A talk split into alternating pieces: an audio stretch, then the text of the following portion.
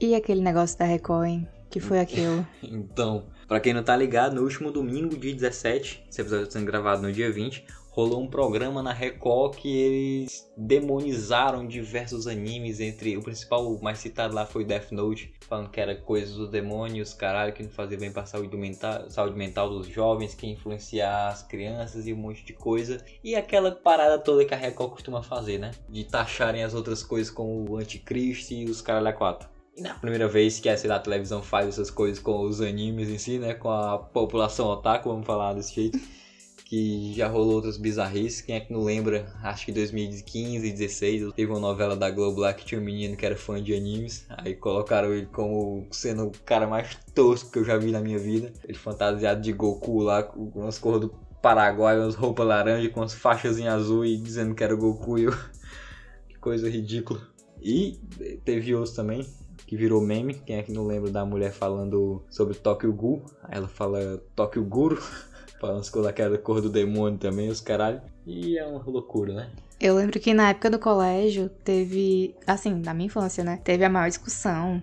Porque já existia esse murmurinho de, ai, tal desenho é do demônio. Não deixe seu filho assistir porque aconteceu isso e isso e aquilo. Naquela época, apesar de não ter internet, essas fake newsinhas se espalhavam muito fácil. Então tinha colega meu que nem podia assistir tal desenho. É, Entendeu? Eu, lembrei agora também, tinha, tem alguns amigos meus que assistiram é, vários desenhos, animes e tal, agora depois de mais velhos, porque quando era criança a igreja proibia, os pais proibiam, esse tipo de coisa, sabe? E assim, era uma cultura diferente, tal, eu lembro, tem vários animes que falam muito sobre, sobre essa parada de tipo desde demônio, Deus, e sabe, usa muito essa mitologia toda, né, dentro da obra. E assim, os pais da gente tal não entendem, não entendiam e só bloqueavam a gente aquele conteúdo, sabe? Eu lembro disso, eu lembro também que eu tinha uma vizinha que ela era daquelas igrejas reteté, entendeu? Então, ela, além de ela não poder assistir, ela sempre me falava que não era para eu assistir, por isso que ela era um, dois anos mais velha que eu, entendeu?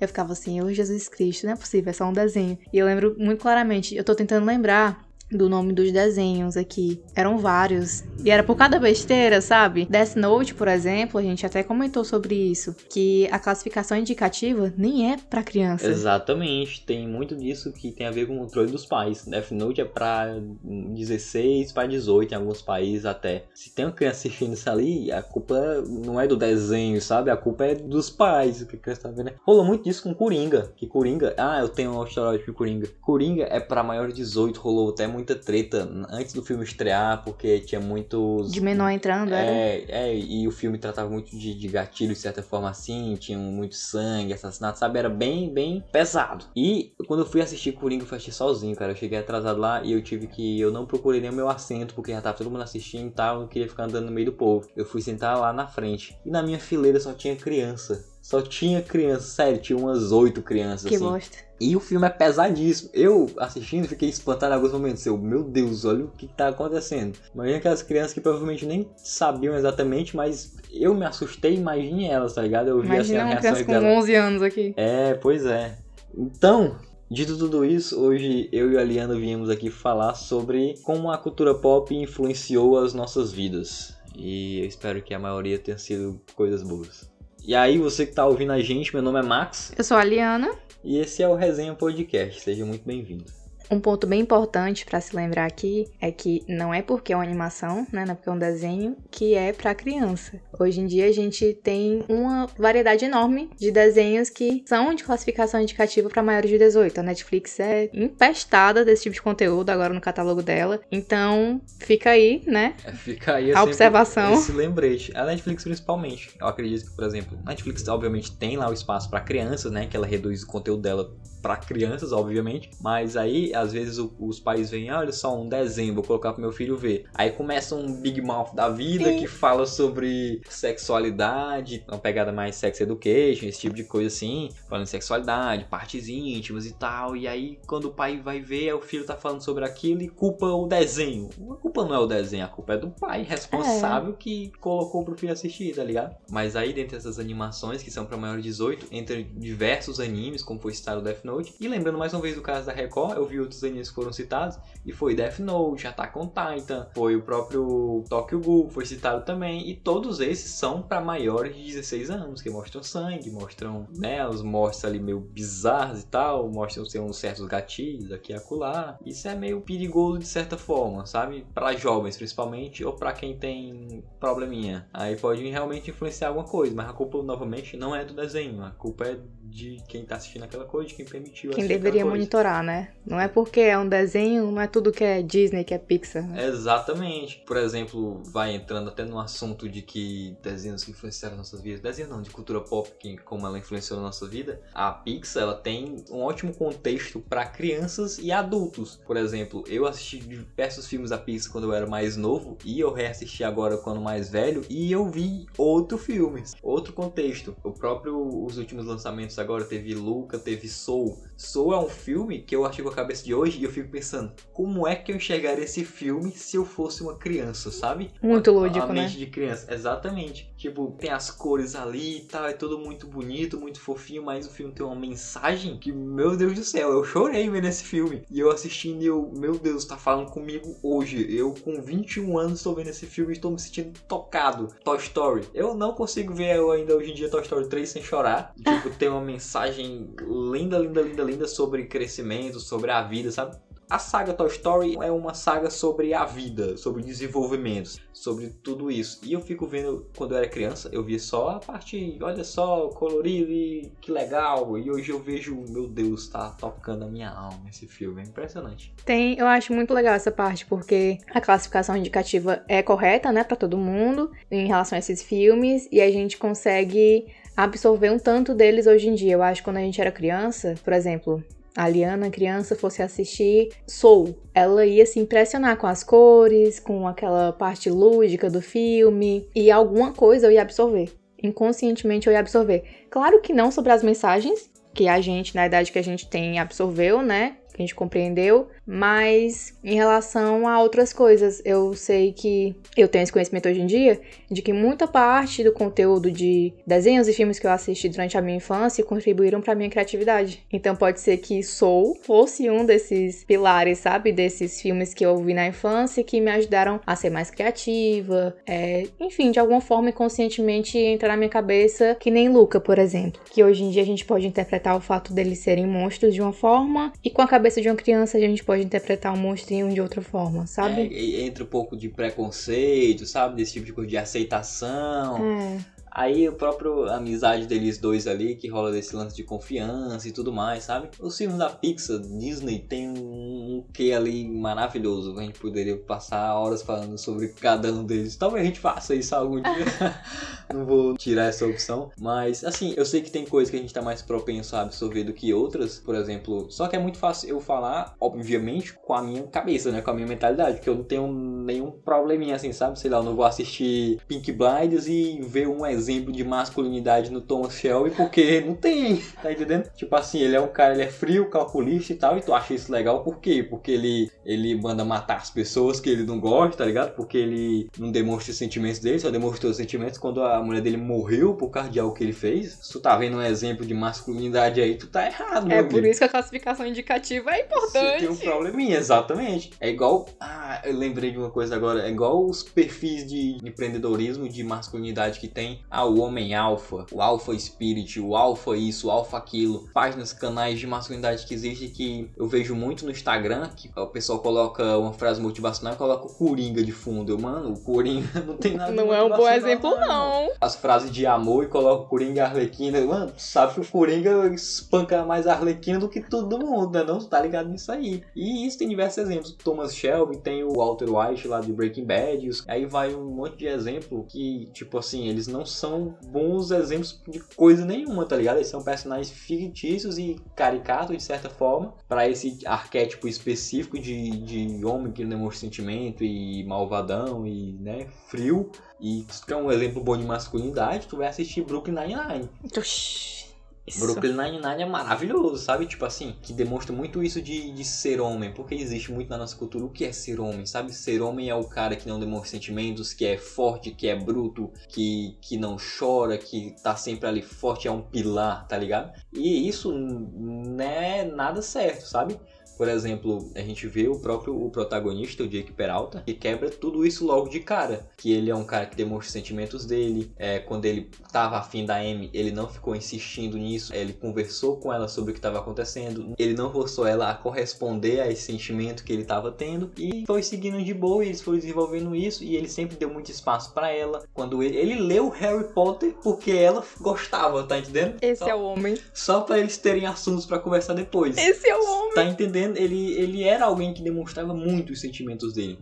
Não saindo de Brooklyn Nine-Nine, mas saindo um pouco da ficção, o próprio ator Terry Crews, que faz o Terry no Brooklyn Nine-Nine, ele é o maior exemplo de masculinidade que podia ter na vida, sabe? Se for ver a história desse cara, da vida dele mesmo em si, tudo que ele pensa, tudo que ele propaga, a causa que ele dissemina por aí é essa, de masculinidade saudável. Ele é um cara gigante, o braço dele é da grossura do meu tronco, e ele é um amor de pessoas. Ele, Ele tinha tudo pra ser um estereótipo, né? é, ele anda com os ternos rosas, ele é de boaça, sorrindo sempre, fazendo piada, ele ri de tudo. Ele é um amor de pessoa. Eu quero dar um abraço no Terry algum dia. Estão ouvindo esse Que barulho? É o tabu quebrando.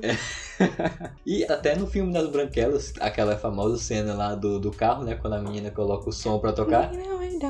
Aí vai achar que ele é um homem, que ele é jogador e tal, que ele não vai gostar da música. E ele começa a dançar e cantar música. Isso é fantástico, isso é uma mensagem passando. E eu falo com tranquilidade. A minha masculinidade hoje em dia, é, eu julgo ela sendo boa, né? Pelo menos, foi tirada totalmente de personagens da cultura pop. Que eu via alguns exemplos de homem ali, eu, ah, essa pessoa age dessa forma. Às vezes eu via mesmo meus amigos que falavam, ah, tu não pode assistir isso, que isso é cor de menina e tal. E eu via que nos próprios desenhos que eu assistia, falava muito essa mensagem de que, não, pode fazer o que tu quiser, irmão. Quem é gay é quem gosta de outro homem. Tudo que tu fizer não vai influenciar na tua masculinidade, não vai influenciar na tua sexualidade, tá entendendo? Eu ia te perguntar sobre isso mesmo, porque a gente conversando sobre isso, eu queria saber se tu tem recordação de alguma coisa que tu assistiu, que tu acompanhava, que fez parte da, assim, da tua personalidade, que te ajudou a te moldar, sabe? Ah, com certeza. Tipo, eu sempre me vi muito nos protagonistas. Eu não sei nem exatamente porquê, mas eu sempre achava que tudo aquilo era muito certo, porque eles eram os protagonistas. Aí é difícil citar um personagem específico, porque eu costumo tirar um pouquinho de cada coisa.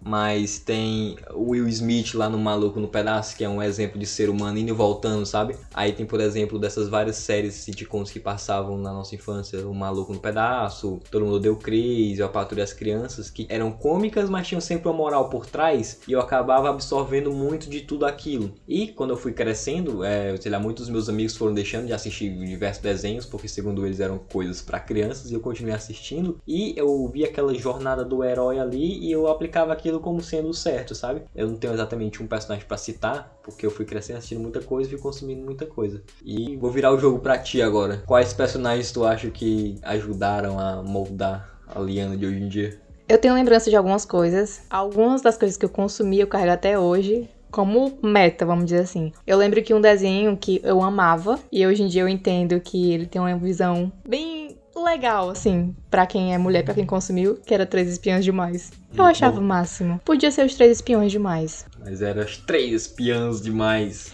E aí eu escolhia quem que eu era, e eu brincava com aquele tema, e eu achava incrível. Também tinha Moranguinho, que Bom tinha uma, uma parte assim mais caseira, né, de cozinhar e ir pra casa dos amigos. Mas eu lembro que tinha um filme dela que ela ia desbravando, ia pra casa de todos os amigos, e ia ter o inverno. E a minha irmã, ela desenhou um mapa parecido com o do filme pra usar dentro de casa. Então era como se eu fosse brincar dentro de casa com o mapa da Moranguinho, e a minha casa era o mundo da Moranguinho. E aí eu brincava a tarde inteira com aquilo, eu achava, meu Deus, incrível. E eu acho que, como eu já citei, esses são alguns exemplos de desenhos que fizeram aflorar a criatividade em mim. Eu sempre fui uma criança criativa e eu, graças a Deus, isso não morreu em mim. Amém. Mas- amém. Até porque não é um dom, né? É algo que tem que se praticar. Mas em outras coisas, né, como tu falou de sitcoms, que eu carrego pra mim é que desde criança também eu assisto Eu a Patrulha as Crianças. E eu acho muito bom. É um dos meus sitcoms favoritos. Tem uma das minhas pequenas metas é que se um dia eu for mãe, eu vou ser uma mãe muito parecida com o Michael e com a Jay. Ah, eu, eu já tive esse pensamento, tem até o meme. Tipo assim, quando eu for pai, eu vou criar meus filhos que nem o Julius e o Michael Kyle. É, meu Deus, aquilo ali é criar um cidadão perfeito. É, tu é doido. Eu acho incrível. Por mais que não fosse uma história real, né? Fosse realmente ali pela comédia e tudo mais. Mas eu acho, eu julgava muito certo. Eu julgava um raciocínio muito bom e eu acho que funcionaria na vida real. Então, vou tentar. Se um dia eu tiver oportunidade, eu vou tentar. Se, Se eu lembrar sentido, eu vou fazer. É. E outro sitcom também que hoje em dia ainda me molda um pouquinho, né? Na época eu assisti, eu era adolescente, adolescente, que é Friends. Porque, apesar de na série eles já terem lá perto dos seus 30 anos, eles vivem entre trancos e barrancos, né? Da vida ali do jovem, é, que tá buscando independência e tudo mais. É, eu acho aquilo incrível. E tem momentos que você se vê um pouquinho em um, um pouquinho em outro, então às vezes parece bobo, né? Pra algumas pessoas que vão ouvir, mas Friends já me tirou um pouco do buraco algumas vezes, já foi um pouquinho da minha âncora. E eu ficava, meu Deus, se a Rachel passou por isso, eu também consigo subir na vida. É, esse é um ponto importante pra caralho, porque assim, eu tenho até um preceito que faz muito sentido para mim, que é não importa o que salva a tua vida, sabe? O importante é se manter vivo. E isso pegava muito em mim, porque assim, eu já meio da minha, sei lá, meus 15, 16 anos, e antes disso, enfim, ao longo da minha vida, eu tive esses vários momentos difíceis de bad e tal, que eu ficava meio deprimido pra caralho. E eu assistia muito anime, e como eu falei dos protagonistas, que sempre tinha isso, por exemplo, dos animes shonen também, dos animes de aventura, vai, que rolava muito isso de tinha luta lá, o protagonista estava perdendo, mas ele precisava ganhar porque existiam pessoas que dependiam dele, sabe? E ele tirava força do cu ali para ir ganhar a luta. Passava essa motivação de que a gente pode se superar e ficar mais forte, e eu peguei muito disso. Tipo, ó, oh, isso aqui tá muito complicado agora, mas eu posso ficar mais forte. A dor vai me tornar mais forte, entre Eu tô sofrendo agora, mas o jogo pode virar e eu posso ficar melhor. E eu vejo muita hoje em dia que essa cultura de, sei lá, cultura nerd nerd vai estar tá se popularizando ainda mais. E antes por exemplo, eu assisti anime e eu sofri um bullying na pô, olha só, o cara tá assistindo desenho japonês, tá ligado? Olha que otário. Hoje em dia tá se disseminando mais eu fico feliz por causa disso, porque essas mensagens, animes principalmente, passam muita mensagem motivacional e eu sei que ajuda muita gente, assim como me ajudou, sabe? E eu continuo assistindo até hoje porque ainda me faz bem. E enquanto fizer sentido para mim, eu vou continuar assistindo. E é assim como os animes foram para mim e a, a Friends foi para Liana, eu sei que existem diversas pessoas que assistem algo em específico que é ridicularizado por algumas pessoas, mas que fazem muito bem a elas. E por isso que eu deixei de julgar muito tempo o conteúdo das outras pessoas, sabe? Que as pessoas consomem. Como, por exemplo, eu vejo hoje em dia que os doramas estão se popularizando bastante. Demais. As séries coreanas e tudo mais. E eu sei que muita gente é, meio que ridiculariza isso, tem esse preconceito, mas tem muita gente que assiste e adora. O fandom é gigantesco. Eu não consumo mas eu, eu, por ter consumido anime antes, eu sei que aquilo faz sentido para essa pessoa e que essa série deve ajudar muita gente de alguma forma. Mesmo não fazendo sentido para mim, não precisa fazer. Eu preciso aceitar e deixar aquela pessoa viver a vida dela, porque aquilo é muito foda para aquela pessoa. Gente, lembrando para quem julga, Round 6 é dorama, tá? Então se você julgava, você assistiu a série, você tá pagando com a própria língua. É isto. E sobre isso, eu achei muito. Eu nunca tinha ouvido essa frase que tu falou sobre se tem algo, repete por favor. Não importa o que salva a tua vida, o importante é se manter vivo. Eu achei ela muito forte porque eu me identifiquei nela, eu também me vi nela. Tu falou sobre tua fase dos 15, 16, né? Que tu tava muito deprimido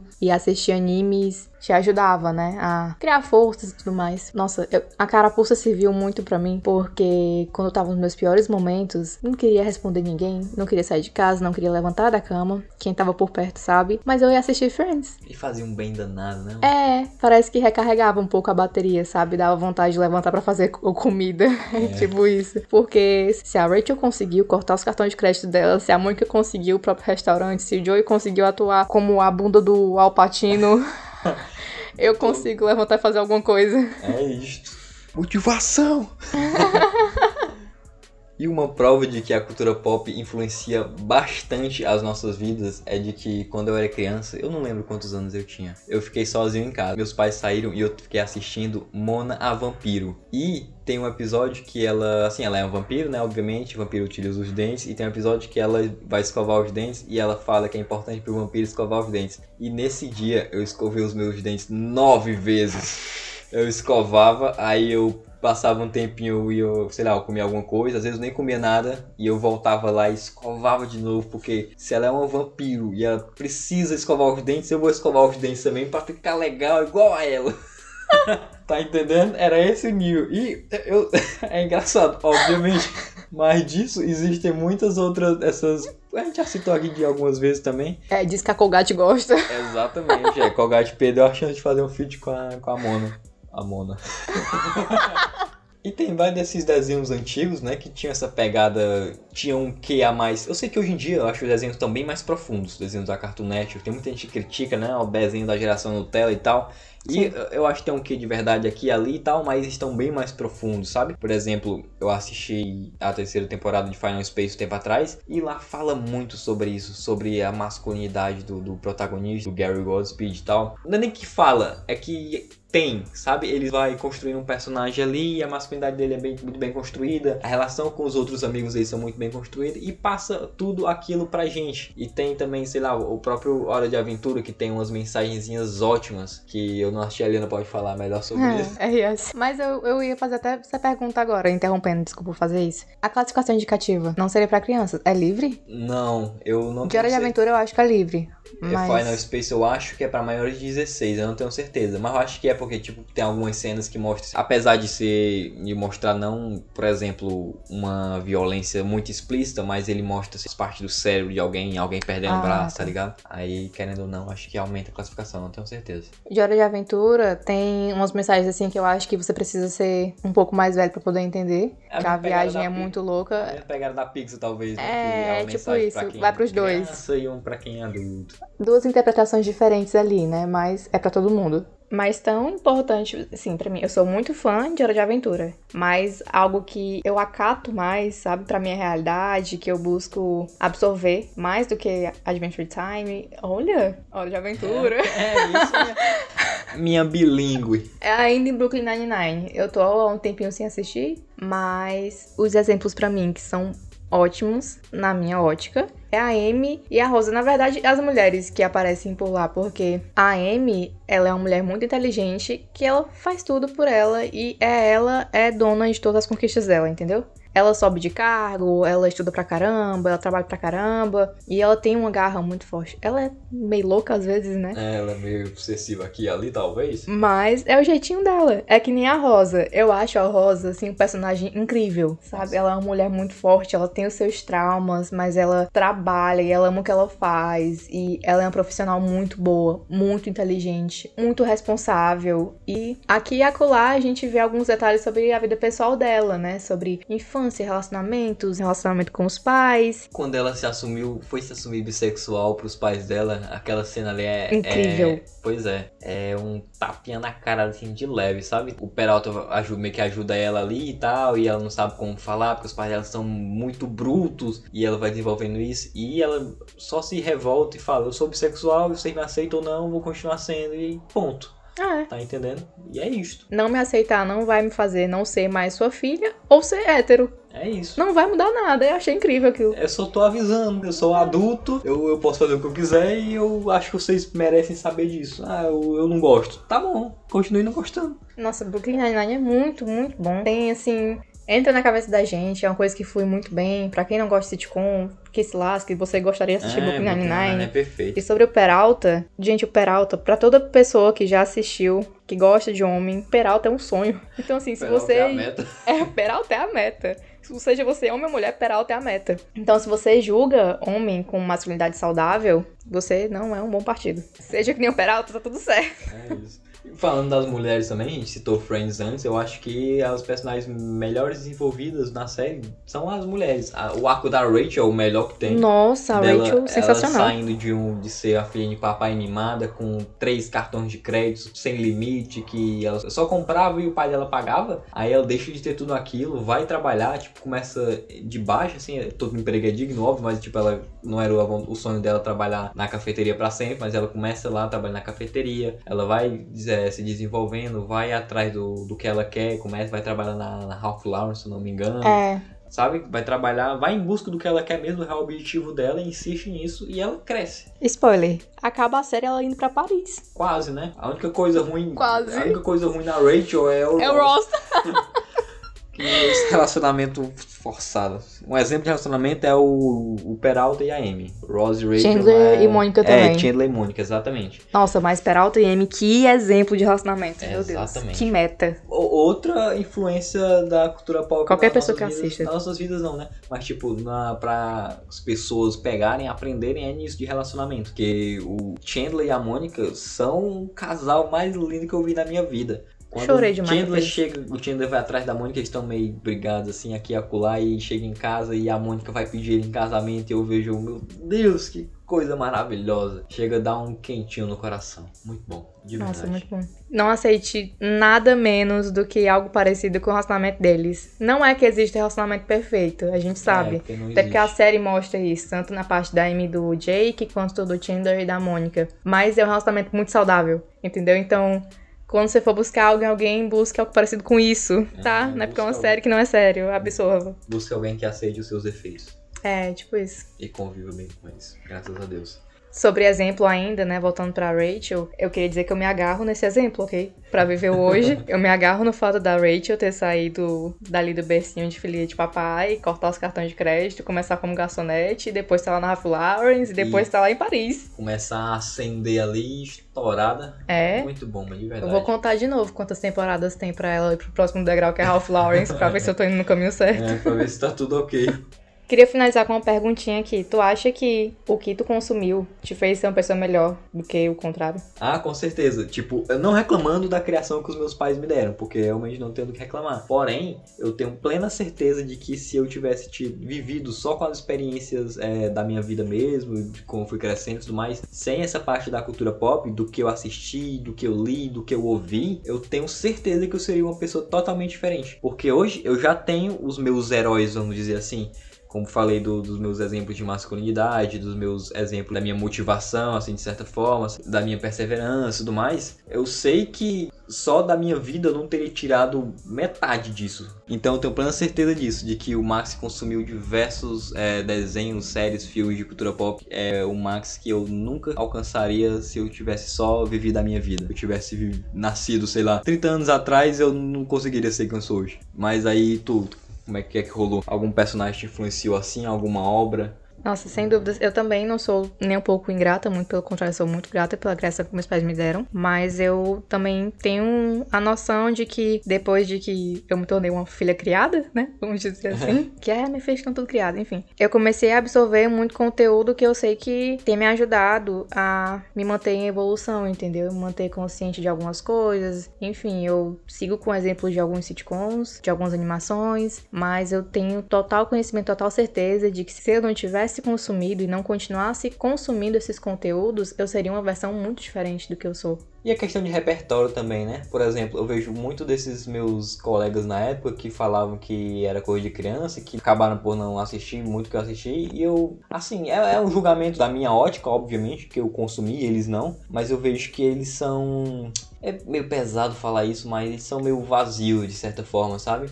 É, quando a gente conversa, é, a gente acaba falando muito mais de coisas da vida e tudo mais. Porém, eu acabo acrescentando uma coisa ou outra, uma lição ou outra, sabe? Uma opinião ou outra que eu aprendi com desenho, filme, eu aprendi assim nesse mundo, sabe? E eles não, eles falam muito mais sobre coisas da vida dele e acaba que os argumentos deles não são tão, como é que eu posso dizer, relevantes não é a palavra certa, mas não são tão bons, sabe? Porque eles viveram a vida deles e foi aquilo. Eu vivi a minha vida e aprendi com a vida de outros 500 mil personagens, sabe? Que passavam lições ótimas pra mim. Os trouxas não têm um tompeiro, né? É isso que acontece em Harry Potter também.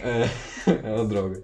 Eu acho que é isso. A gente tratou de diversos assuntos aqui. Obviamente a gente não conseguiu falar de tudo. Talvez você mesmo que tenha ouvido aí Tá esperando alguma coisa que a gente é, não falou? sentiu falta de alguma coisinha. Provavelmente não vai ser o último episódio sobre o assunto. É, eu- só aqui a gente já pausou algumas vezes e já trocou olhares de opa, a gente pode falar mais disso. Então pode esperar que daqui a algum tempinho também vai ter mais alguns episódios falando sobre o assunto. Lembrando que cultura pop não se limita a sitcom e nem anime. Então a gente vai voltar. É, não é só série nem anime, tem filme, música, livros e os caralho que a gente já tá nos planos de fazer alguns episódios sobre, então é só esperar que em breve estaremos de volta com esse assunto. É isso, gente. Obrigada por ter ouvido até aqui. E não se esqueça. Toda sexta tem resenha.